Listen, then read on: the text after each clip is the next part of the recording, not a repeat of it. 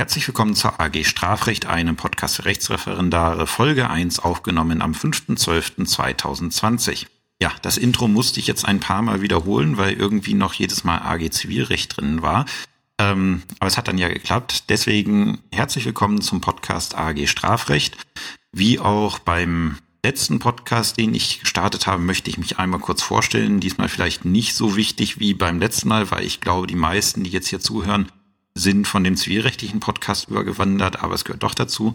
Mein Name ist Christian Konert. Ich bin von Beruf Richter, habe Jura studiert, habe dann sieben Monate als Anwalt gearbeitet und bin dann 2013 zum Richter ernannt worden, zuletzt dann Richter auf Lebenszeit beim Amtsgericht Aschersleben geworden ähm, und bin derzeit in der Erprobung abgeordnet an das Justizministerium, besser gesagt vollständig das Ministerium für Justiz und Gleichstellung des Landes Sachsen-Anhalt und nehme dort die Aufgabe des Vizepräsidenten des Prüfungsamtes wahr. Ja, juristische Ausbildung ist halt äh, schon seit langem eine Leidenschaft von mir. Ich bin selber Arbeitsgemeinschaftsleiter für Zivilrecht und zwar ähm, für die, Anführ äh, die Einführungs AG und den Ergänzungsvorbereitungsdienst, also diejenigen, die, die das Examen beim ersten Mal leider nicht geschafft haben und bin Prüfer in beiden Staatsprüfungen für Zivilrecht und Strafrecht. Also das Strafrecht, was ich hier in diesem Podcast behandle, ist mir per se nicht fremd. Ich bin auch, äh, wenn ich in meine Richterzeit schaue, bin ich zu gleichen Teilen Strafrichter und Zivilrichter gewesen. Zuletzt seit 2016 überwiegend Strafrichter beim Amtsgericht Aschersleben. Das heißt, das Strafrecht ist mir nicht so vollkommen fremd. Aber jetzt kommt gleich der Disclaimer, ich war niemals Staatsanwalt. Also die Erfahrungen in der Staatsanwaltschaft, die ich gesammelt habe, ähm, beschränken sich tatsächlich auf die vier Monate, die ich im Referendariat dabei war.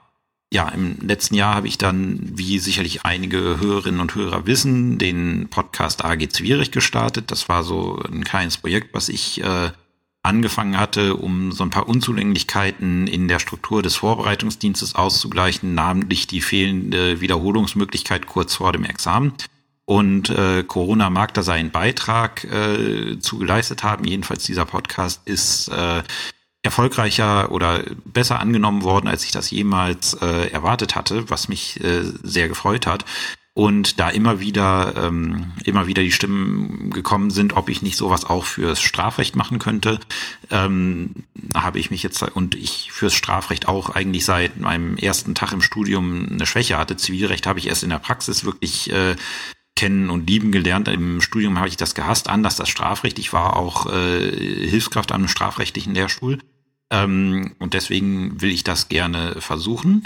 Ähm, und damit sind wir dann schon beim Disclaimer. Ich habe ja gesagt, ich war niemals Staatsanwalt und was dazu kommt, ist, ich war auch bisher noch nicht Arbeitsgemeinschaftsleiter für die Staats also für die strafrechtliche AG. Und deswegen ist das anders als im Zivilrecht, also zumindest was jetzt das Ermittlungsverfahren und die Tätigkeit der Staatsanwaltschaft angeht.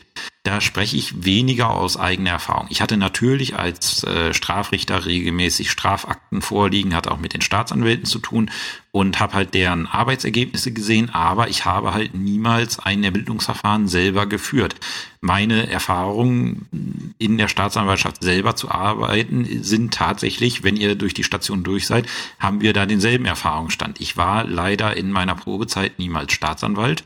Ähm, was auch oftmals, äh, ich sag mal, was ich auch oft als äh, etwas problematisch, nicht problematisch, aber schade empfinde, ähm, weil man halt bestimmte Sachen dann einfach besser weiß, ähm, warum Staatsanwälte bestimmte Sachen machen. Und die muss ich mir dann immer von Kollegen erklären lassen, die das Ganze gemacht haben. Also es ist äh, leider ein Manko, was ich äh, ja in meinem Lebenslauf habe, das dazu irgendwie nie gekommen ist. Ähm, und deswegen, da ich das noch nie selber gemacht habe, äh, wird gerade so der Einstieg in die staatsanwaltschaftliche Station oder die strafrechtliche Station ähm, ein bisschen herausfordern werden. Deswegen werden die Folgen auch nicht ganz so schnell kommen wie damals die ersten Folgen ähm, im zivilrechtlichen Podcast. Das hat einfach den Hintergrund.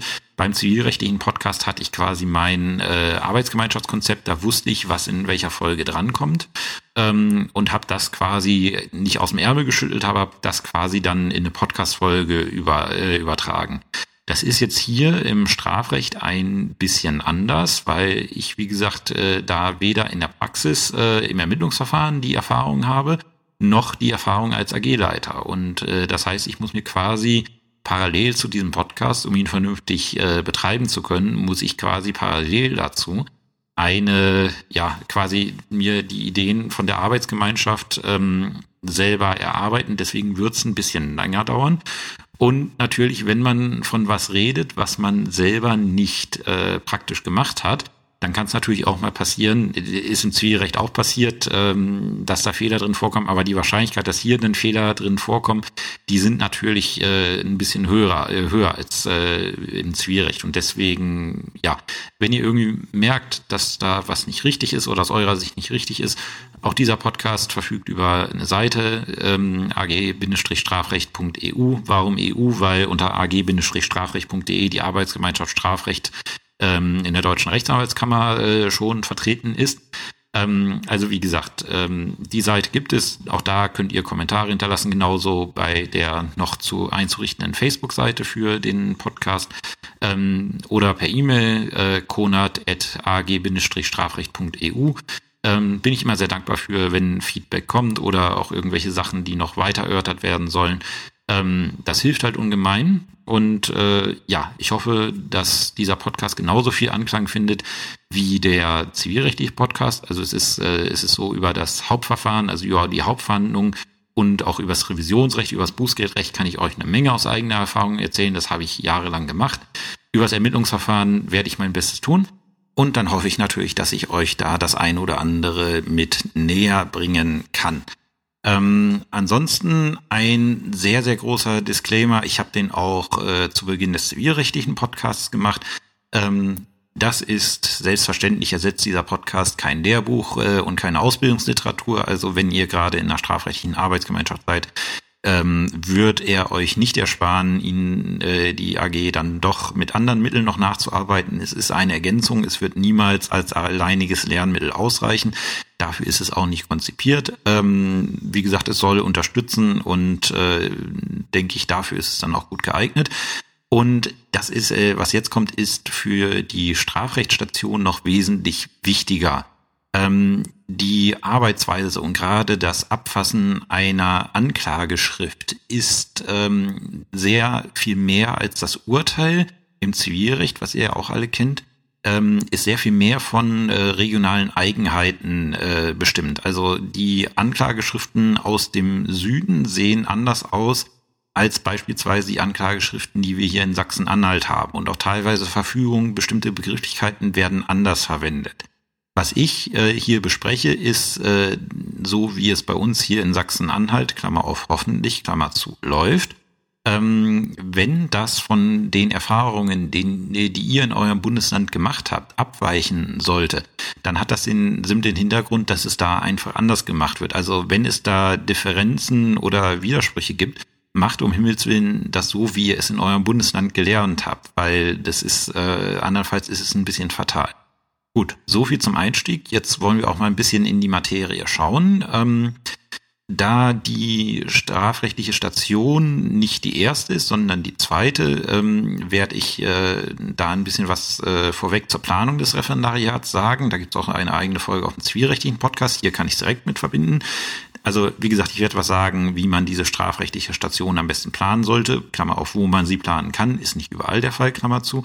Ähm, was euch für Unterschiede erwarten im Vergleich zur, ähm, im Vergleich zur gerichtlichen Station und dann werden wir ein bisschen über die Organisation der Staatsanwaltschaft sprechen. Also was unterscheidet die Staatsanwaltschaft vom Gericht?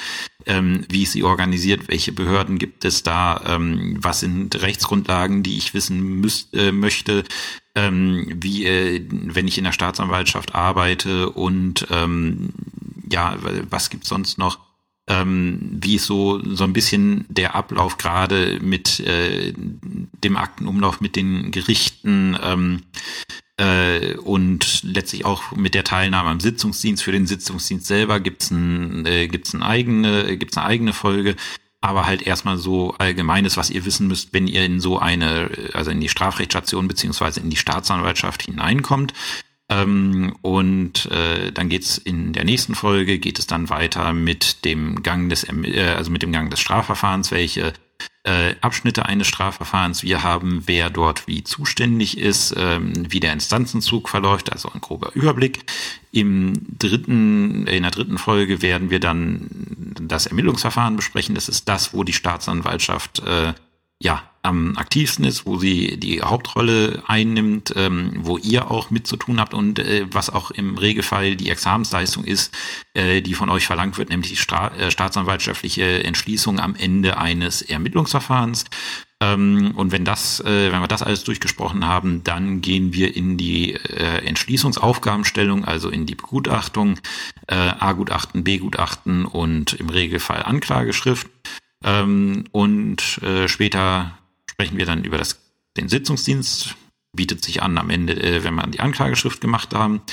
Ähm, und mal schauen, wie lange es sich dann so geht. Es wird definitiv ein Kapitel über äh, die Tätigkeit als Strafrichter geben, ähm, über das Strafurteil, was aus meiner Sicht zumindest ähm, aus meiner Erfahrung als Referendar eigentlich äh, zu kurz besprochen wird. Es ist insofern verständlich, dass es zu, äh, dass kurz besprochen wird, weil es kaum Examensrelevanz hat.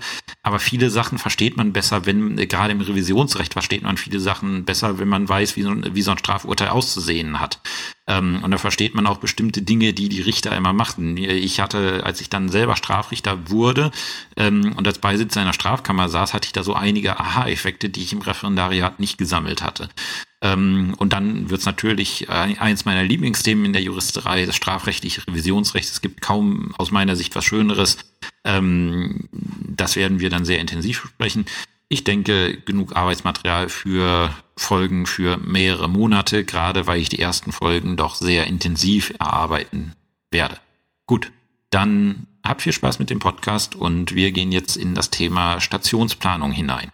Ja, die staatsanwaltschaftliche Station ist ja nicht die erste Station, die ihr im Referendariat durchläuft, äh, durchlauft, sondern ich glaube, überall in so ziemlich allen Bundesländern müsste sie eigentlich die zweite Station sein.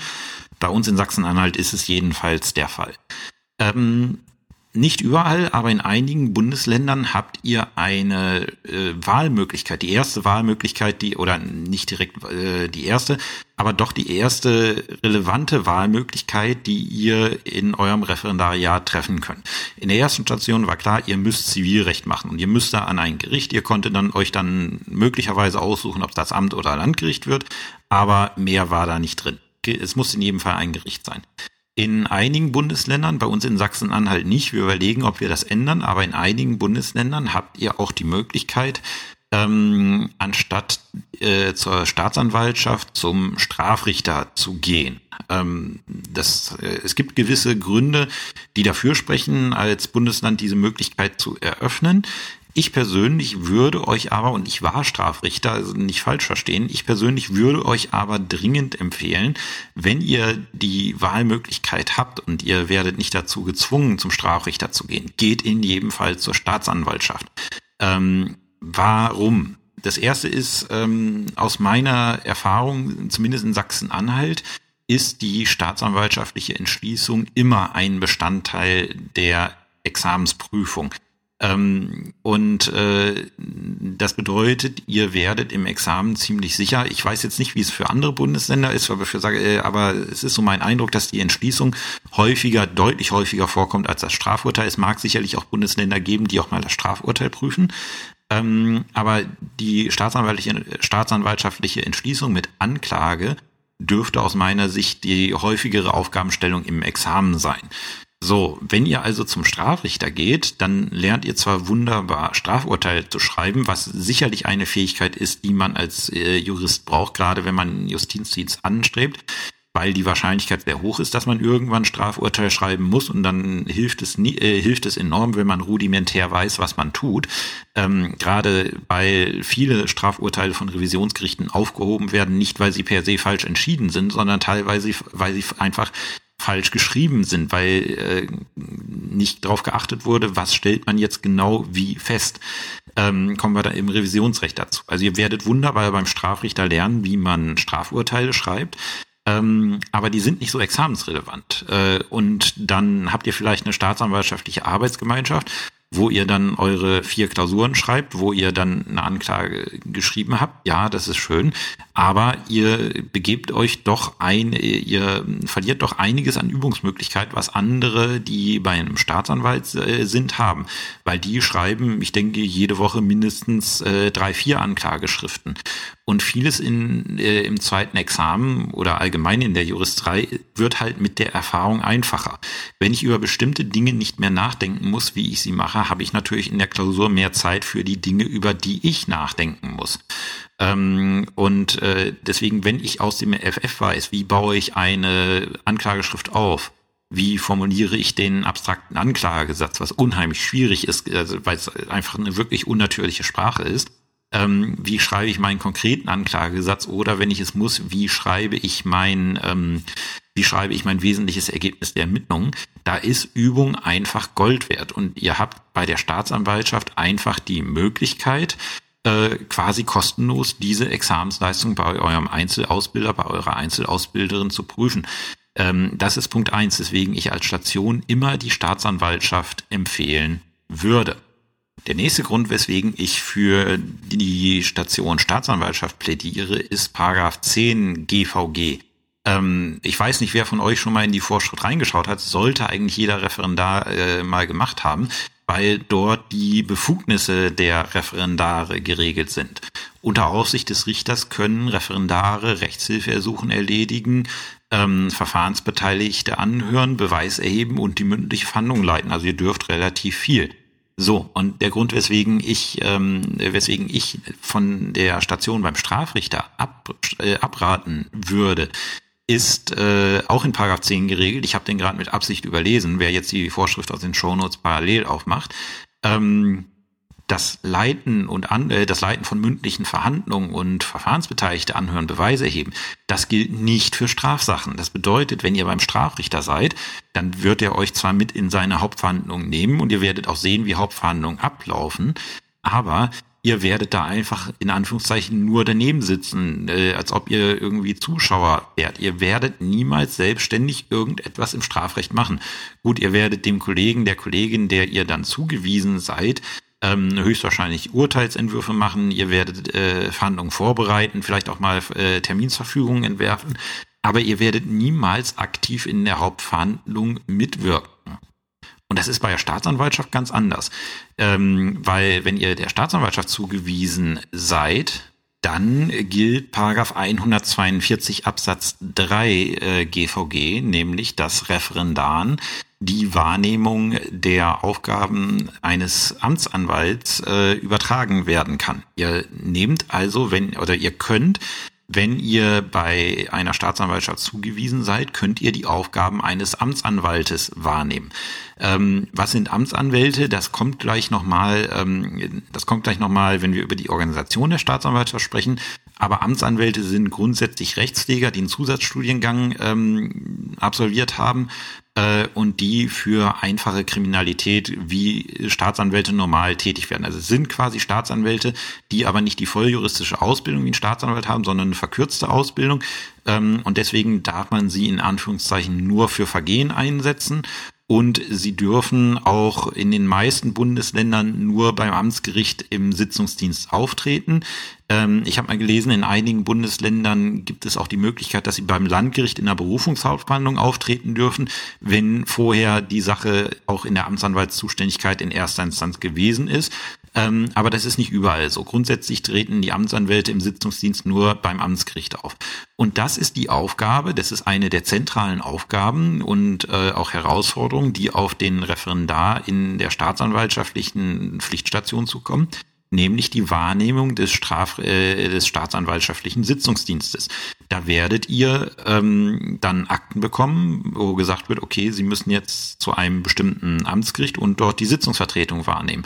Und dann seid ihr der Staatsanwalt in der Sitzung mit allen Rechten und Pflichten, die die Stellung mit sich bringt. Das heißt, ihr werdet die Hauptverhandlung nicht nur sehen, wie ihr es beim Strafrichter äh, machen könnt, äh, sondern ihr werdet aktiv als Verfahrensbeteiligter und einer der zentralen Verfahrensbeteiligten an dieser Hauptverhandlung teilnehmen. Ihr werdet die Anklage verlesen, ihr werdet Fragerecht bekommen, ihr könnt Anträge stellen, ihr müsst einen Schlussvortrag halten Ähm, alles Sachen, die der Staatsanwalt auch normal machen muss. Und äh, aus meiner Sicht kann ich nur sagen, das ist das, was mir im Referendariat wirklich am meisten Spaß gemacht hat. Weil es das erste Mal ist, dass man tatsächlich eigenverantwortlich im Gerichtssaal steht und seine ähm, und seine äh, und ja und halt äh, wirklich äh, juristische Aufgaben in der Praxis wahrnimmt und wen es interessiert tatsächlich auch zum ersten Mal die Robe anlegt. Das ist immer ein großer Kampf, da eine passende zu finden und es äh, führt oftmals zu recht ulkigen äh, Szenen vor Gericht, wenn wenn dann jemand kommt, der wirklich das Pech hatte, dass er dass er oder sie eine Robe äh, bekommen hat, die vorne und hinten nicht passt. Ähm, äh, führt dann immer zu einigem Schmunzeln. Ähm, aber das ist natürlich äh, eine Erfahrung, die man aus meiner Sicht unbedingt gemacht äh, haben sollte. Und keine Angst, äh, es hält sich bei Referendaren immer hartnäckig. Ich komme dazu nochmal in der Folge zum Sitzungsdienst. Aber es hält sich bei Referendaren. Ich habe äh, ich habe es äh, als Strafrichter immer so gemacht, weil ich äh, ein reines Strafbefehlsdezernat hatte. Ich habe immer angerufen äh, bei der Staatsanwaltschaft gesagt, hier Freunde, teilt mir Referendare ein. Ich habe Zeit, denen auch mal irgendwie was anderes äh, neben dem Sitzungsdienst zu erklären. Ähm, und bei mir können die jede Sache grundsätzlich machen. Ähm, deswegen habe ich immer recht viele Referendare in den Sitzungsdienst bekommen, alle verständlicherweise immer enorm verängstigt, gerade wenn es das erste Mal ist. Ähm, und ich sage immer, ihr könnt eigentlich äh, kaum was falsch machen im Sitzungsdienst. Ähm, warum kommt dann in der Folge vom Sitzungsdienst?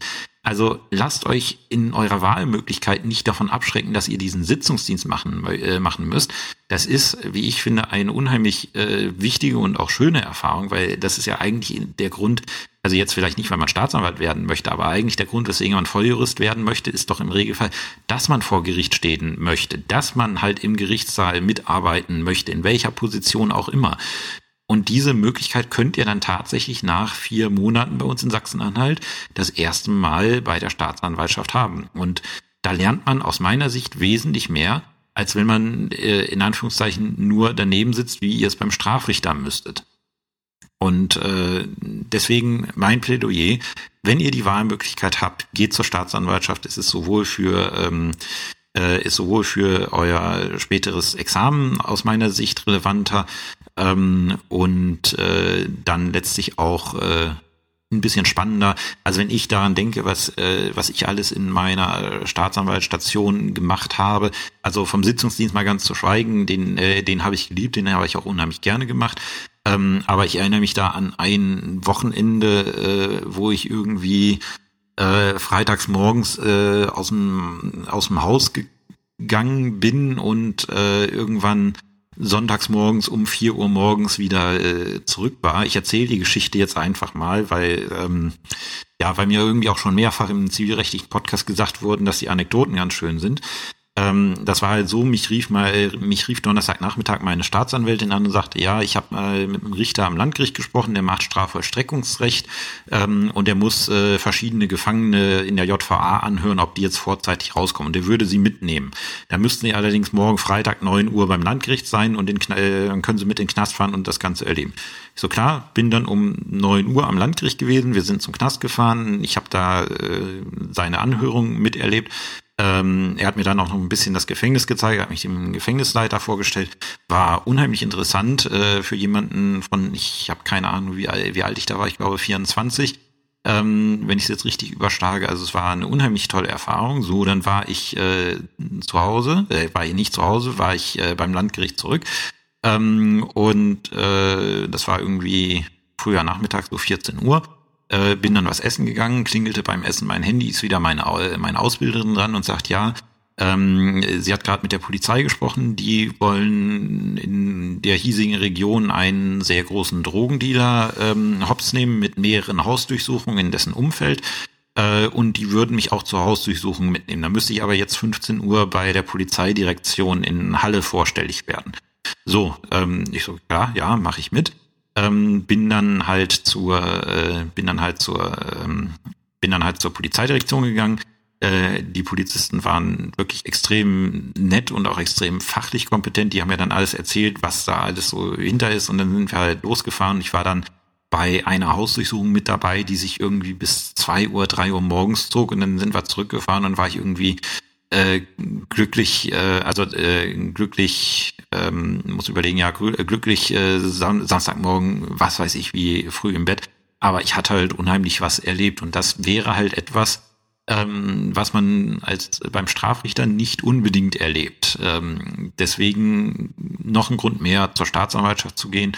Äh, ich glaube, ein Kollege von mir, Referendarskollege, der in der CAP-Abteilung, also in der Abteilung für Tötungsdelikte war, ähm, der durfte auch mal zu einer Leichenschau mit, äh, wobei man dazu sagen muss, das wird meist, also wird bei uns in Sachsen-Anhalt auch in der AG angeboten. Wer das machen möchte, ist sicherlich eine sehr interessante Erfahrung. Das ist eine Erfahrung, bei der ich persönlich gepasst habe, musste ich mir nicht äh, geben, habe ich auch bis heute noch nicht mitgemacht, obwohl ich schon ein Tötungsdelikt verhandelt habe am Landgericht. Ähm, da reichen dann die Berichte, die die Rechtsmediziner ebenso bringen. Das sind halt so Vorteile, äh, die die Staatsanwaltschaft, äh, die die Ausbildung in der Staatsanwaltschaft mitbringt. Da spielt halt ein bisschen das alle Leben, wie ein Staatsanwalt mal zu mir gesagt hat. So, so viel zur Stationsplanung. Jetzt wollen wir uns zum Abschluss der heutigen Folge einmal ansehen, wie ist denn die Staatsanwaltschaft organisiert.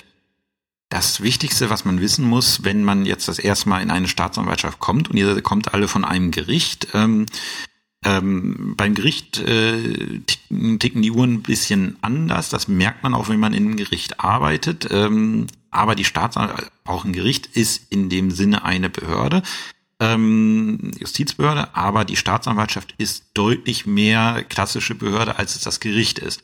Warum? Die Richter sind unabhängig. Ähm, die richterliche Unabhängigkeit, das wisst ihr, äh, hindert daran, dass man Richter, äh, Richter der Weisungsgebundenheit unterwirft, wie das bei Beamten der Fall ist. Deswegen muss zum Beispiel ein Beamter, der Richter wird, der kann nicht einfach an Gericht abgeordnet werden, weil ein Beamter ist weisungsgebunden, was sich mit der Richtereigenschaft beißt. Ähm, und deswegen äh, muss ein Beamter, der Richter wird, äh, zum sogenannten Richterkraftauftrags ernannt werden. Es muss also ein Richterverhältnis äh, begründet werden, was dazu führt, dass dann die Pflichten aus dem Beamtenverhältnis ruhen ähm, solange bis der äh, bis der Richter äh, also solange wie der Richter als Richter tätig ist. Das ist übrigens auch der Weg, ähm, wenn ein Staatsanwalt in Richterdienst äh, wechselt. Der wird in dem Sinne nicht versetzt, sondern er wird entweder gleich als Richter auf Lebenszeit ernannt oder zunächst als Richterkraft weil Er kann nicht als Staatsanwalt abgeordnet werden, weil ein Staatsanwalt ist äh, kein Richter, sondern Beamter. Und anders als bei, ähm, als bei Richtern kann man Staatsanwälten Anweisungen erteilen. Ähm, zum Beispiel, nehmen wir jetzt ein Beispiel, wenn ich noch bei Gericht wäre, bin ich gerade nicht, aber wenn ich jetzt äh, irgendwie am Landgericht sitzen würde, äh, da könnte mein Präsident nicht zu mir hinkommen und sagen, Sie bearbeiten jetzt bitte den und den Fall, ähm, äh, oder sie entscheiden in der Sache so und so und so und so und verurteilen ihn bitte. Das wäre ein Verstoß gegen meine richterliche Unabhängigkeit. Sowas kommt auch nicht vor, dass der äh, Präsident, der mein Dienstvorgesetzter ist, auf die Idee kommen würde, mir vorzuschreiben, wie ich einen Fall entsprechend äh, zu bearbeiten und zu entscheiden habe. Bei der Staatsanwaltschaft ist das anders. Die Staatsanwaltschaft ist hierarchisch aufgebaut und jeder, der in der Hierarchie weiter oben sitzt, kann seinem nachgeordneten Bereich Anweisungen erteilen. Zum Beispiel ein Oberstaatsanwalt, der äh, Abteilungsleiter ist, kann den Staatsanwalt, kann jedem Staatsanwalt in seiner Abteilung äh, Anweisungen erteilen, wie er einen bestimmten Fall zu bearbeiten hat. Äh, kommt zum Beispiel oftmals in der sogenannten Gegenzeichnung vor, was das ist, äh, kommen wir gleich dazu, dass, äh, dass ein Staatsanwalt, der noch äh, relativ frisch dabei ist, äh, einen Entwurf einer Verfügung vorliegt und der Gegen, äh, der Oberstaatsanwalt, der es gegenzeichnet, dann sagt, nee, das machen wir anders. Und dann schreibt er zum Beispiel drauf Anklagen, Ausrufezeichen, wenn es vielleicht äh, ursprünglich eine Einstellung nach 153 oder so war. Das ist halt eine Weisungsmöglichkeit, weil die Staatsanwaltschaft eben nicht äh, eine unabhängige Behörde in dem Sinne ist, wie es die Gerichte sind. Das ist äh, aktuell wieder hochgekocht. Vor ein paar Monaten hatten wir das schon mal, dass der EuGH gesagt hat, also der, der EGMR, ich bin mir jetzt gerade nicht sicher, wer von beiden es gewesen ist, ähm, da geht es um den europäischen Haftbefehl. Ähm, und äh, der europäische Haftbefehl wurde bisher von den Staatsanwaltschaften ausgestellt. Ähm, und das ist nach EU-Recht möglich, wenn die Staatsanwaltschaft eine unabhängige Justizbehörde ist. Und da hat damals der EuGH für Deutschland entschieden, nein, äh, die Staatsanwaltschaft ist keine unabhängige Justizbehörde, weil die theoretische Möglichkeit besteht, dass der Justizminister, also der Mitglied der Exekutive ist, äh, im Einzelfall Weisungen erteilt. Und es ist tatsächlich möglich, dass der, äh, dass der ähm, ja, er ist, dass der Justizminister eines Landes seiner Staatsanwaltschaft Weisungen erteilt. Es ist, es kommt im Regelfall nicht vor, weil die Nutzung dieses Weisungsrechtes äh, sehr verpönt ist. Ähm, aber die theoretische Möglichkeit besteht und das hat dem, ähm, das hat dem äh, EuGH nicht geschmeckt. Hat gesagt, diese Staatsanwaltschaft ist nicht unabhängig, die darf keinen europäischen Haftbefehl ausstellen. Und er hat es jetzt in dieser oder letzten Woche nochmal ähm, für die ähm, äh, für die niederländische Staatsanwaltschaft bekräftigt. Und das hat jetzt dazu geführt, dass sich die äh, Bundesjustizministerin dahin geäußert hat, okay, wir müssen das Weisungsrecht vielleicht mal irgendwie einschränken ähm, aus meiner Sicht ganz abschaffen wäre besser. Ich glaube, ein Fall, wo dieses Weisungsrecht eine Rolle gespielt hat, das war damals bei den Ermittlungen äh, des Generalbundesanwalts gegen äh, gegen Netzpolitik, ähm, wo irgendwie, ich glaube, da stand eine Weisung äh, von dem damaligen Justizminister, äh, Bundesjustizminister Maas äh, in Rede, diese Ermittlungen nicht äh, weiterzuführen. Aber da bin ich mir nicht hundertprozentig sicher. Ähm, müsste da mal alte Presseberichte äh, durchlesen. Es endete dann da äh, damit, dass der äh, Generalbundesanwalt äh, dann in den einstweiligen Ruhestand versetzt wurde, weil, ähm, weil der Bundesjustizminister mit ihm nicht mehr zufrieden war. Ähm, also wie gesagt, es ist eine hierarchische Behördenstruktur mit Weisungsmöglichkeiten. Es ist, ganz, äh, ist dann schon mal wieder was ganz anderes, als es bei Gericht der Fall ist. Ähm, wobei sich äh, man, man auch sagen muss, die äh, im Regelfall arbeiten die, also in, ich würde sagen, gefühlt 98 Prozent der Fälle, 99 Prozent der Fälle arbeiten die Staatsanwälte selbstständig, so wie es jeder Richter machen würde. Und im Einzelfall kann es dann mal sein, dass sich irgendwie, äh, irgendwie ein Abteilungsleiter oder Behördenleiter reinhängt und sagt, das möchte er anders haben, ist ein gutes Recht als Behördenleiter oder Abteilungsleiter, äh, wie es zum Beispiel auch bei mir in der Behörde ist. Ich als Referatsleiter kann meinem Referenten oder meinen Sachbearbeitenden auch vorschreiben, wie ich bestimmte Sachen gemacht haben möchte. Das ist halt meine, äh, das ist halt die Entscheidungsbefugnis, die in der, ähm, die man in der Behörde halt hat. Wenn man in der Führungsposition ist, kann man halt seinem nachgeordneten Bereich Anweisungen erteilen. So, wie sind die Staatsanwaltschaften aufgebaut? Ähm, wo sind sie überall zu finden? Ähm, da sagt uns dann 141 GVG, bei jedem Gericht soll eine Staatsanwaltschaft bestehen. Ähm, wir haben deswegen eine Staatsanwaltschaft beim Bundesgerichtshof. Das ist der Generalbundesanwalt des Bundes, äh, der Generalbundesanwalt beim Bundesgerichtshof. So lautet die Behörde. Und der Behördenleiter dieser Behörde, das ist der Generalbundesanwalt, der hat mehrere Bundesanwälte sich unterstellt und dann auch mehrere Sta Oberstaatsanwälte beim Bundesgerichtshof, so wie das da heißt. Das ist halt die Staatsanwaltschaft auf Bundesebene. Kernbereich der oder einer der Kernbereiche deren äh, Tätigkeit ist ähm, dass die am Revisionsverfahren mitwirken, also äh, Zuschriften an den BGH machen, wie sie, wie sie die Sache beurteilen. Und diese Zuschriften sind revisionsrechtlich immer sehr interessant äh, und auch sehr lesenswert. Ähm, Komme ich dazu, wenn wir im Revisionsrecht sind. Ähm, die sind die stehen quasi neben den Staatsanwaltschaften der Länder. Die sind jetzt, weil es der Generalbundesanwalt ist, sind die jetzt nicht der Staatsan äh, den Staatsanwaltschaften der Länder gegenüber weisungsbefugt. Ähm, äh, zum Beispiel kann der Generalbundesanwalt äh, keine Staatsanwaltschaft eines Landes anweisen, eine Revision zurückzunehmen, nur weil er sie für Erfolg, äh, also nicht für erfolgversprechend hält. Und das gibt dann manchmal diese tollen Situationen, wo dann ähm, der Generalbundesanwalt dann dem BGH schreibt, äh, ja, die Staatsanwaltschaft hat zwar Revision eingelegt, aber diese Revision vertrete ich nicht, weil ich das Urteil für richtig halte. Ähm, weitere Zustände, weitere ähm, Aufgabe des Generalbundesanwalts ist die Ermittlung in Spionage- und Staatsschutzsachen äh, und die Vertretung der Anklage in diesen Fällen vor Gericht. Ähm, Im Moment sind mehrere, äh, gibt es mehrere Strafverfahren, auch recht prominente Strafverfahren, wo der Generalbundesanwalt die Anklage vertritt. Bestes Beispiel ist leider, ich könnte jetzt sagen, aus meinem, ja, aus meinem Vorgarten, die, äh, der Prozess über den ähm, über den Anschlag auf die Synagoge in Halle, der beim Landgericht, äh, der beim Oberlandesgericht Naumburg äh, geführt wird.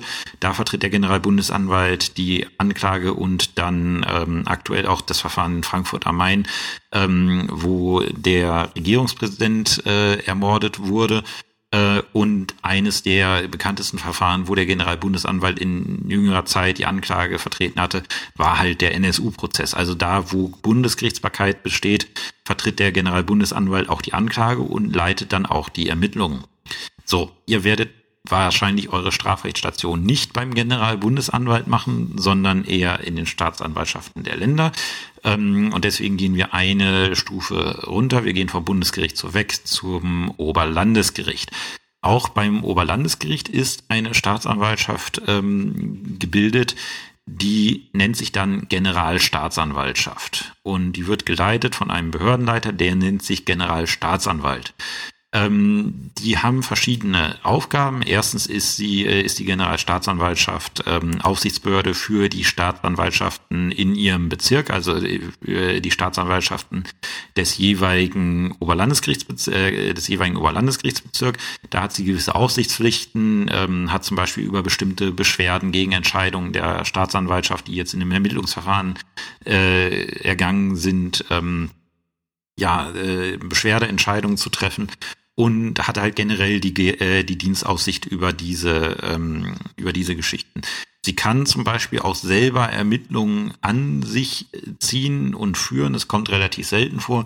Ähm, bei uns in Sachsen-Anhalt ist es zum Beispiel vorgekommen, weil die, ähm, da ging es äh, um diesen äh, Urigallo-Prozess, der ja ein großes Politikum hier in Sachsen-Anhalt war. Das wird wahrscheinlich auch jeder kennen. Ähm, und es ist dann so gewesen, dass äh, die Staatsanwaltschaft Halle die äh, Ermittlungen eingestellt hatte äh, und äh, da in der Öffentlichkeit Proteste laut wurden und hat dann die Justizministerin angewiesen, dass äh, die Generalstaatsanwaltschaft diese Entscheidung der Staatsanwaltschaft Halle nochmal selbstständig überprüfen soll.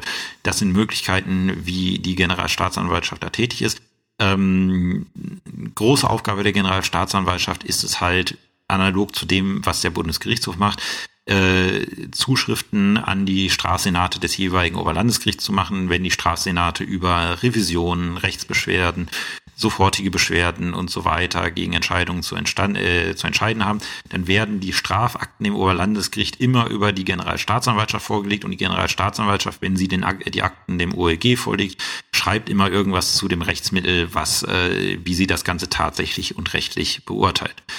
Zu guter Letzt kommen wir auf die Ebene der Landgerichte. Dort haben wir ähm, die Staatsanwaltschaften und das sind die Behörden, bei denen ihr dann euer ähm, euren Beruf beginn, äh, beginnen werdet und die wollen wir uns jetzt auch in der Organisation mal ein bisschen genauer ansehen. Ähm, die ähm, die äh, wer ist so tätig bei den Staatsanwaltschaften, die bei den Landgerichten gebildet werden. Also jedes Landgericht hat eine Staatsanwaltschaft und ähm, es ist so, dass diese Staatsanwaltschaften dann auch äh, die Amtsgerichte des jeweiligen Landgerichtes mit bedienen. Also wenn ich, ähm, wenn ich in Aschersleben äh, als Strafrichter gesessen habe, ist es so, Aschersleben gehört zum Landgerichtsbezirk Magdeburg. Das heißt, meine zuständige Staatsanwaltschaft war die Staatsanwaltschaft Magdeburg, die beim Landgericht gebildet ist. Vereinzelt haben Staatsanwälte, gerade wenn es ein äh, Staatsanwaltschaften, gerade wenn es ein großer Landgerichtsbezirk ist, haben die auch Außenstellen. Ähm, zum Beispiel die Staatsanwaltschaft Magdeburg hat eine Außenstelle in Halberstadt. Das ist keine selbstständige Behörde, sondern Außenstelle, um halt äh, logistisch gesehen den Bezirk ein bisschen weiter äh, abdecken zu können. Die Staatsanwaltschaft Halle hat beispielsweise eine Außenstelle in Naumburg. An der Spitze einer Staatsanwaltschaft steht der sogenannte leitende Oberstaatsanwalt oder die leitende Oberstaatsanwältin. Das ist die Behördenleitung. Äh, in den Verfügungen, äh, also wenn man Verfügungen sieht, immer BL genannt und äh, wenn ihr mal in Akte sieht und ihr seht irgendwie grünen Schriftzug drin, grün bedeutet, Behördenleiter hat es unterschrieben, das heißt, diese Akte war immer beim leitenden Oberstaatsanwalt, der leitenden Oberstaatsanwältin. Die ist halt äh, verantwortlich für den Dienstbetrieb, für die Organisation des Dienstbetriebes, ähm, hat äh, das Recht halt ihrem ganzen nachgeordneten Bereich, also den Abteilungsleitern und den Dezernenten Anweisungen zu erteilen, kann auch entscheiden, wie bestimmte Sachen ähm, halt stattzufinden haben. Es gibt äh, je nach äh, Geschäftsverteilungsplan der Staatsanwaltschaft gibt es bestimmte Sachen, die der Behördenleitung vorzulegen sind. Ähm, zum Beispiel, ähm, als ich Referendar war, hatte man mir das in Halle beigebracht, alle Sachen, die zur, äh, die zur, die zum Schwurgericht äh, angeklagt werden, also wo es um Mord und Totschlag geht, die äh, müssen der Behördenleitung vorgelegt werden. Äh, es gibt äh, in einigen Bundesländern gibt es äh, die sogenannte Organisationsanordnung der Staatsanwaltschaft oder wie man es besser, wie man es vollständig nennt, Anordnungen über Organisation und Dienstbetrieb der Staatsanwaltschaften.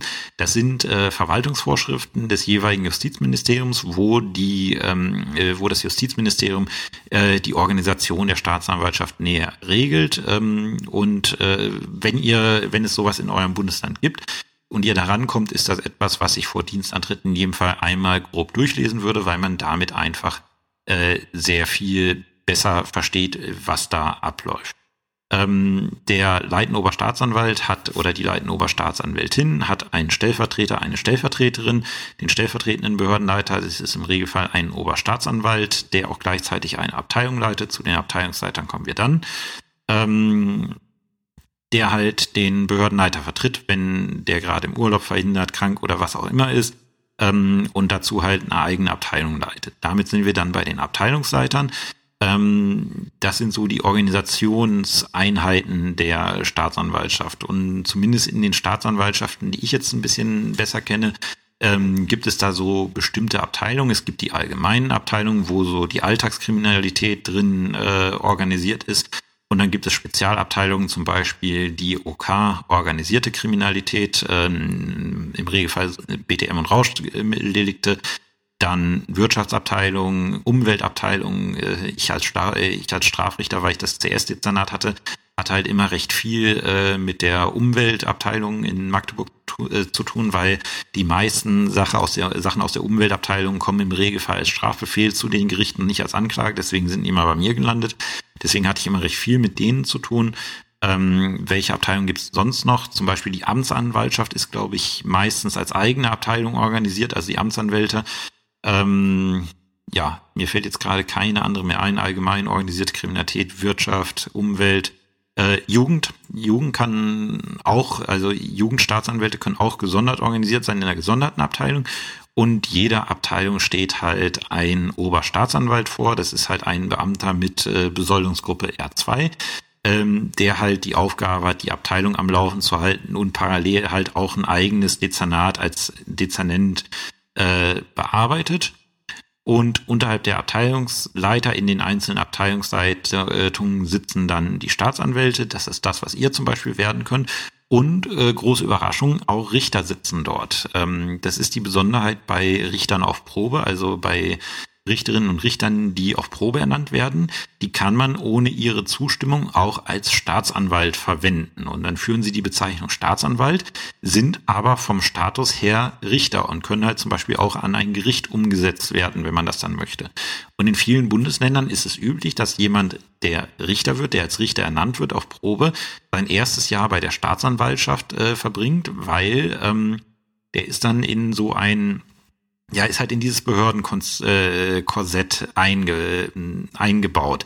Ähm, das heißt, er hat bestimmte Pflichten, zum Beispiel unterliegt äh, ein neuer Staatsanwalt oder Proberichter, der als Staatsanwalt verwendet wird, unterliegt im Regelfall der sogenannten Gegenzeichnung. Die Gegenzeichnung bedeutet, ähm, da gibt es das kleine und das große Zeichnungsrecht. Das äh, kleine, also die Gegenzeichnung bedeutet grundsätzlich, ähm, dass jede Verfügung, die dieser Staatsanwalt trifft, von einem Gegenzeichner, im Regelfall ist es der Abteilungsleiter, kann aber auch ein anderer Staatsanwalt sein, ähm, gegengezeichnet werden muss, bevor sie ausgeführt wird. Bedeutet, wenn man da anfängt und macht eine Verfügung, muss da zunächst erstmal jemand drüber schauen, der länger im Berufsleben ist und sagen kann äh, und sagt, ja, diese Verfügung ist in Ordnung, die darf ausgeführt werden.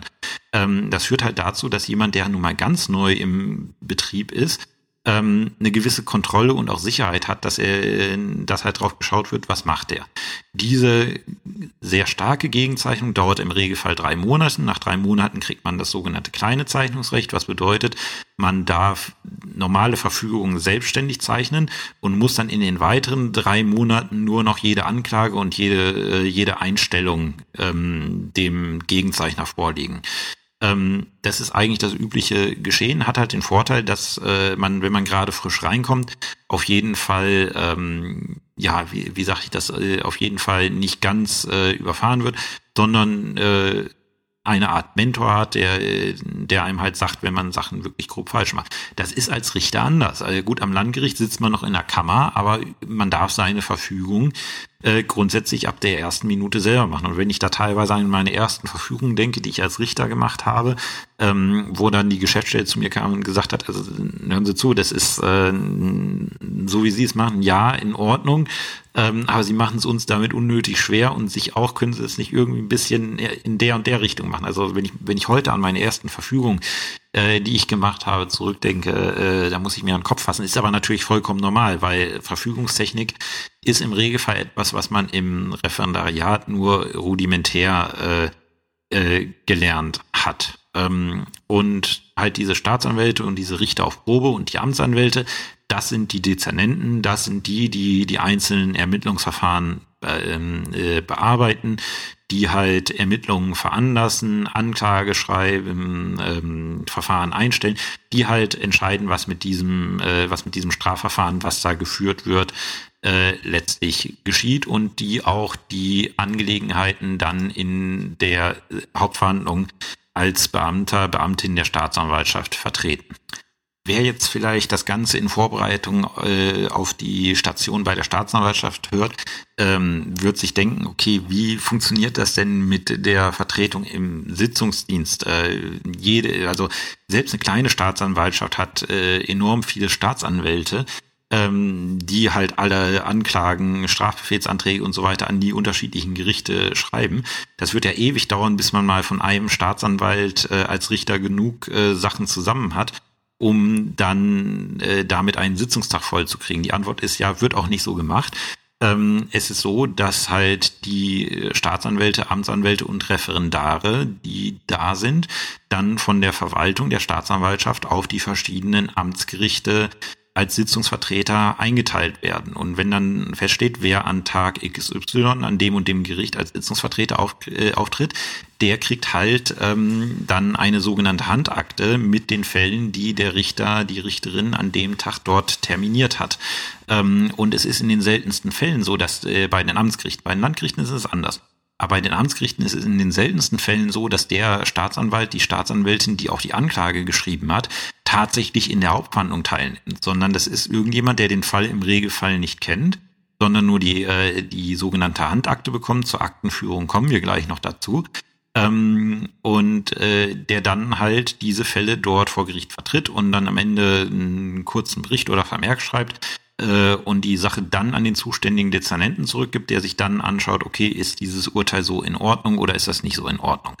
Ähm, bei Anklagen zur großen Strafkammer oder zum Schwurgericht ist es eigentlich üblich, dass der ähm, dass der äh, Anklageverfasser selber zum Landgericht äh, geht. Das ist halt logisch, das sind größere Sachen, die wesentlich, also ich, ich sag mal so, in den Ladendiebstahl, den 0815 Ladendiebstahl, Schleichen von Leistung, fahren ohne Fahrerlaubnis. Da kann sich jeder, auch wenn er die Anklage nicht selber geschrieben hat, kann sich jeder einarbeiten, das kann jeder in der Sitzung vertreten. Aber wenn ich jetzt zum Beispiel mal schaue, meine längste Hauptverhandlung hat gedauert von, wann haben wir angefangen? September 15 bis 30. April 2020. Also nicht ganz fünf Jahre, aber über vier Jahre hat die Hauptverhandlung gedauert. Ähm, das war ein großes Umweltstrafverfahren. Natürlich schickt man dort in die Sitzung den jeweiligen Anklageverfasser oder die Anklageverfasserin, weil ähm, die, die Akte wurde uns mit äh, LKWs geliefert. Äh, das ist nicht etwas, was irgendwie jeder x-beliebige vor dem Landgericht vertreten kann, sondern da kommt es auf Detailwissen an. Und deswegen ist üblich, dass beim Landgericht der Sitzungsvertreter derjenige ist, der auch die Anklage verfasst hat und das Ermittlungsverfahren betraut hat. Ähm, was halt für euch im Sitzungsdienst bedeutet, ihr kriegt halt nicht irgendwelche Akten von eurem Ausbilder, sondern ihr kriegt aus der ganzen Staatsanwaltschaft Akten, die ihr dann bei jeweiligen Kollegen im Sitzungsdienst vertreten müsst. So viel zur Organisation der Staatsanwaltschaft. Jetzt kommen wir gegen Ende nochmal so ein bisschen zur Aktenführung in Strafsachen. Ja, wenn man aus der Zivilgerichtsbarkeit in die strafrechtliche Gerichtsbarkeit kommt, dann kriegt man erstmal ähm, einen Kulturschock, was die Aktenführung anbelangt. Ähm, es ist so, die in Strafsachen ist die Staatsanwaltschaft die aktenführende Behörde. Deswegen steht auch Strafakten auch nicht äh, Amtsgericht oder Landgericht drauf, sondern Staatsanwaltschaft so und so. Auf meinen immer Staatsanwaltschaft Magdeburg. Ähm, und auch wenn die zu Gericht geht, sind die Akten immer nur temporär bei Gericht. In dem Moment, wo das Gericht mit der Sache fertig ist, wird es die Akten wieder an die Staatsanwaltschaft zurückschicken, weil die Staatsanwaltschaft halt die aktenführende Behörde ist. Ähm, und daran erkennt man zum Beispiel immer die Anfänger sehr deutlich, wenn man dann, äh, also als, als Zivilrichter ist es ist man es ja gewohnt, man kriegt einen Schriftsatz, man, äh, man will, dass die andere Seite diesen Schriftsatz bekommt. Und dann schreibt man rein Verfügung, äh, erstens Durchschrift an äh, Klägervertreter zur Stellungnahme binnen drei Wochen, zweitens Wiedervorlage sechs Wochen. Ähm, wer sowas in der ähm, in der äh, als Strafrichter verfügt, der outet sich immer als Anfänger, ähm, weil es sehr unüblich ist, äh, der Staatsanwaltschaft ein, äh, vereinzelte Schreiben zuzuverfügen. Warum ist das der Fall? Gehen wir jetzt mal davon aus, ähm, die Staatsanwaltschaft kriegt von der Polizei eine Akte, wie das genau im Ermittlungsverfahren abläuft, kommen wir im nächsten, äh, in der nächsten Folge dazu.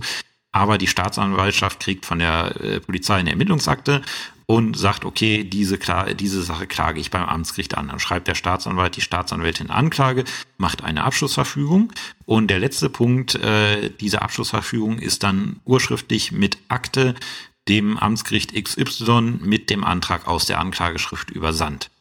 Das bedeutet, diese Akte, dieses Original der Akte, wo alles drin ist, was in diesem Ermittlungsverfahren passiert ist, wird von der Staatsanwaltschaft an das Amtsgericht verschickt.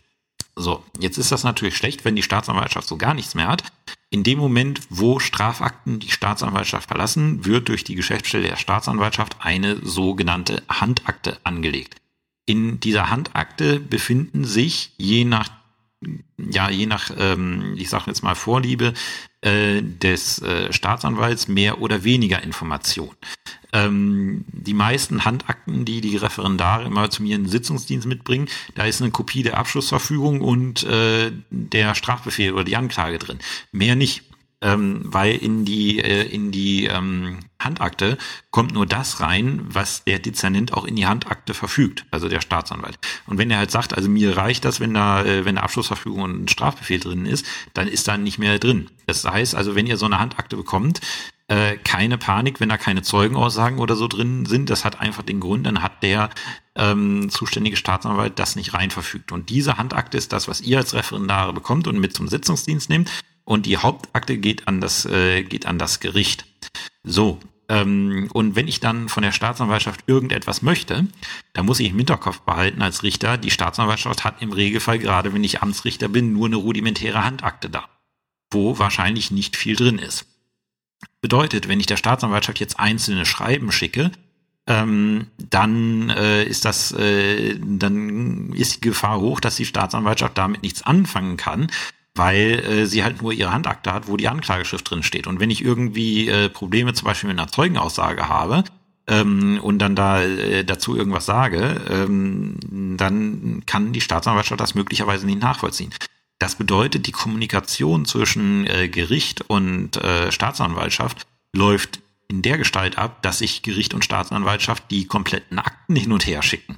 Also wenn ich irgendwie Staatsanwaltschaft zur Stellungnahme auffordere, dann verfüge ich erstens UMA der Staatsanwaltschaft Magdeburg mit der Bitte um Stellungnahme übersandt. Es wird gebeten, zu folgenden Punkten Stellung zu nehmen und dann, äh, und dann schreibe ich rein, was ich möchte.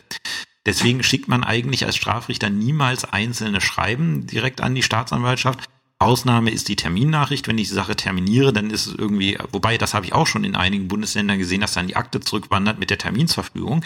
Ähm, da ist es allerdings üblich, dass, äh, also bei uns ist es allerdings üblich, dass die Terminnachricht isoliert an die Staatsanwaltschaft geht. Dann kommt die in die Handakte und dann ist klar, okay, dann und dann wird die Sache, ähm, äh, wird die Sache verhandelt. Äh, so ist das äh, hier geregelt. Vereinzelt, äh, zum Beispiel, wenn, ähm, ich habe ja, wie gesagt, ein Strafbefehlsdezernat gehabt, wenn dann Einspruch gekommen ist und in dem Einspruch steht irgendwie eine Einlassung zur Sache von dem Angeklagten, also hat irgendwas zur Sache ausgesagt ähm, dann habe ich diese, ähm, ja, dann habe ich diese einzelne Einlassung zusammen mit der Terminsnachricht äh, rausgeschickt, damit halt die Staatsanwaltschaft weiß, okay, das und das wird der Angeklagte voraussichtlich in der Hauptverhandlung sagen. Da ist es aber nicht nötig, die ganze Akte äh, hinterher zu schicken. Aber im Regelfall kriegt halt die Staatsanwaltschaft oder das Gericht, wenn es irgendwas möchte, die komplette Akte übersandt. Das mag ineffizient wirken. Ähm, es wird vielleicht mit dem, äh, mit dem elektronischen Rechtsverkehr ein bisschen effizienter. Ähm, aber tatsächlich hat es einen gewissen Sinn, damit halt beide Seiten wissen, okay, ähm, was ist hier Sache, was bei einer Handakte gerade in einer amtsgerichtlichen Sache nicht unbedingt der Fall sein muss. Ähm, anders äh, ist es bei den Kammersachen. In Kammersachen, also Sachen, die zum Landgericht in erster Instanz angeklagt war, äh, werden, ist es im Regelfall so, dass die Handakte der Hauptakte weitestgehend oder ganz entspricht.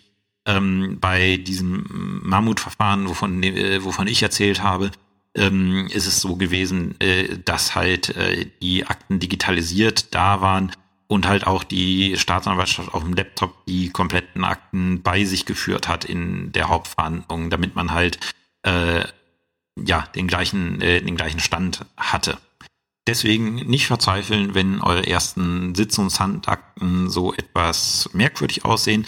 Das hat einfach damit zu tun, dass der größte Teil dieser Hauptakte beim Gericht liegt und ähm, wir kommen dazu nochmal, wenn wir einen Sitzungsdienst besprechen, aber es ist einer der Gründe, warum man vielleicht etwas früher ähm, beim Gericht ausschlagen sollte, weil man dann die Möglichkeit hat, nochmal in die Hauptakte zu schauen, wenn man irgendetwas wissen möchte, zum Beispiel wissen möchte, was hat dieser eine Zeuge, den wir heute vernehmen, was hat er denn ausgesagt, ich habe keine Aussage in der Handakte, dann ist es auf keinen Fall falsch, sondern sogar eigentlich gute Arbeit, wenn ihr, wenn ihr dann zum Richter geht und sagt, hier die Sache, die wir in einer Dreiviertelstunde ver, ähm, äh, verhandeln. Ich habe gesehen, Sie haben den Zeugen geladen, von dem habe ich keine Aussage äh, in der Handakte.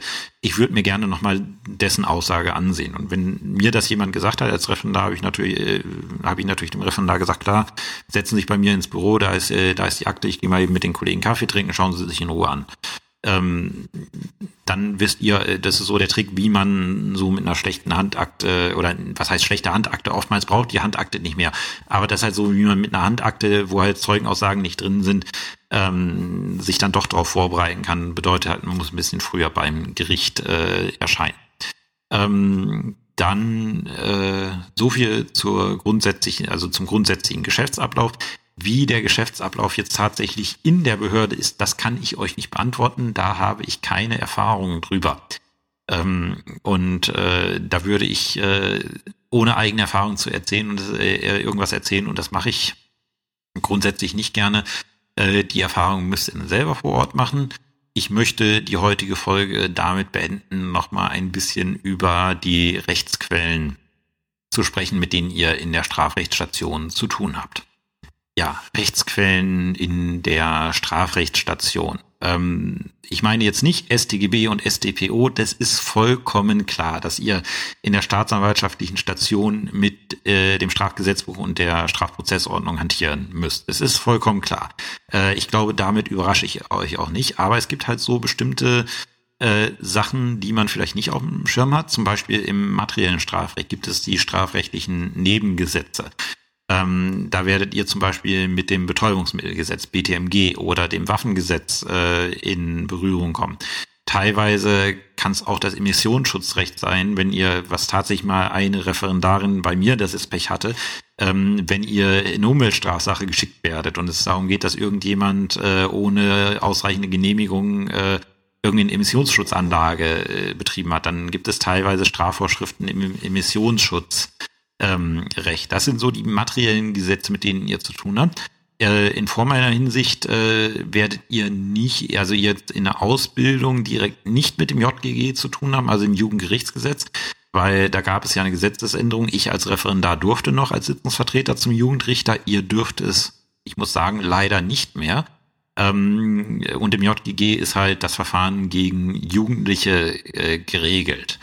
Ähm, auf Seiten der formellen Gesetze gibt es dann noch das OWIG, das Gesetz über die Ordnungswidrigkeiten. Es kann im Einzelfall euch auch mal passieren, dass ihr, aber das ist selten der Fall, dass ihr als Sitzungsvertreter in einer Ordnungswidrigkeiten-Sache erscheinen müsst. Ähm, sehr, sehr selten der Fall, aber dann müsstet ihr das OWIG kennen. Und das OWIG ist halt für gerade für junge Strafrichter interessant, weil die im Regelfall bei den Amtsgerichten auch als Richter äh, in Bußgeldsachen eingesetzt werden. Ähm, Gesetz, was sehr viel Spaß macht, wenn man sich drin auskennt. Deswegen gibt's dazu auch von mir eine eigene Folge. Ähm, und jetzt kommen wir zu den Rechtsvorschriften, die man vielleicht nicht so auf dem, ja, auf dem Schirm hat. Das sind äh, teilweise sehr wichtige Vorschriften, die ähm, die äh, ja, äh, bei der es sich oftmals um Verwaltungsvorschriften handelt. Wie gesagt, die erste hatte ich schon genannt, das ist die Anordnung über Organisation und Dienstbetrieb der Staatsanwaltschaften, wenn es in eurem Bundesland gibt. Unbedingt was, was ihr vielleicht mal gelesen haben solltet, weil dort halt so ein bisschen mehr über den Dienstablauf und die Organisation drin steht. Ähm, dann eine sehr wichtige, von der ihr gehört haben müsst, ist die Anordnung über Mitteilung in Strafsachen, kurz MISTRA. Es ist ja so, wenn ein Strafverfahren gegen eine Person läuft, hat das grundsätzlich erstmal niemanden was anzugehen. Aber in bestimmten Fällen ist es doch wichtig, dass die Leute, äh, also dass bestimmte Stellen davon erfahren, dass in diesem Strafverfahren irgendwas passiert ist. Zum Beispiel, ich bin Richter, wenn ich jetzt irgendwie wegen einer Straftat angeklagt wäre, ähm, wäre das, ja, ich sag mal so, ähm, würde mein Dienstherr das höchstwahrscheinlich gerne mal wissen, um zu schauen, ob er nicht irgendwelche dienstaussichtsrechtlichen Maßnahmen gegen mich verhängen muss. Genauso bei Beamten. Das bedeutet, wenn ich einen Beamten oder Richter anklage, äh, dann habe ich nach Mistra eine Mitteilungspflicht an den Dienstherrn. Oder wenn jemand unter Bewährung steht, er hat eine Strafe von einem Gericht gekriegt, zur Bewährung ausgesetzt wurde und ich klage ihn jetzt wieder an, weil er in der Bewährungszeit eine Straftat begangen hat, dann möchte das Gericht, äh, was die Bewährungsaussicht führt, sicherlich sehr gerne wissen, dass äh, sein Proband gerade äh, eine neue Straftat, äh, dem Probanden eine neue Straftat vorgeworfen wird. Und dann muss sich diese die Anklageerhebung dem jeweiligen Gericht, äh, was die Bewährungsaussicht führt, mitteilen. Ähm, bei Ausländern gibt es bestimmte Mistra-Mitteilungen an die äh, äh, an die Ausländerbehörde. Wenn jemand eine Waffenbesitzkarte hat, äh, gibt es bestimmte Mitteilungspflichten an die Waffenbehörde, um zu schauen, ob der vielleicht äh, unzuverlässig ist.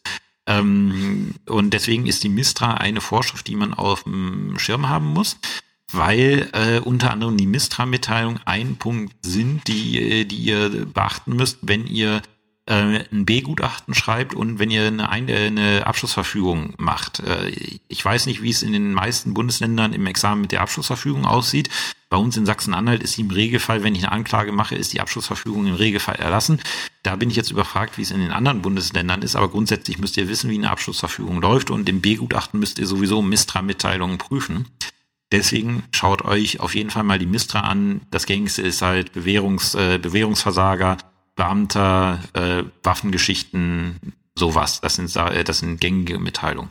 Und dann zu guter Letzt etwas, ähm, was ihr auch kennen müsst, das ist, das sind die Richtlinien für das Straf- und Bußgeldverfahren, kurz RIST-BV. Auch das ist eine Verwaltungs, ähm, äh, Verwaltungsvorschrift, ähm, wo halt nochmal ergänzend zur StPO geregelt, steh, äh, geregelt ist, wie Straf- und Bußgeldverfahren abzulaufen haben. Und die RIST BV hat halt bestimmte äh, Anweisungen an die Staatsanwaltschaft, ähm, die sich nicht direkt aus der StPO ergeben. Ähm, also zum Beispiel ein, eine Verhaltensregel, die in der RIST BV steht, wo ich auch immer neue Referendare darauf hinweise, ist, ähm, der Sitzungsvertreter der Staatsanwaltschaft soll nicht mit dem Gericht zum Sitzungssaal laufen.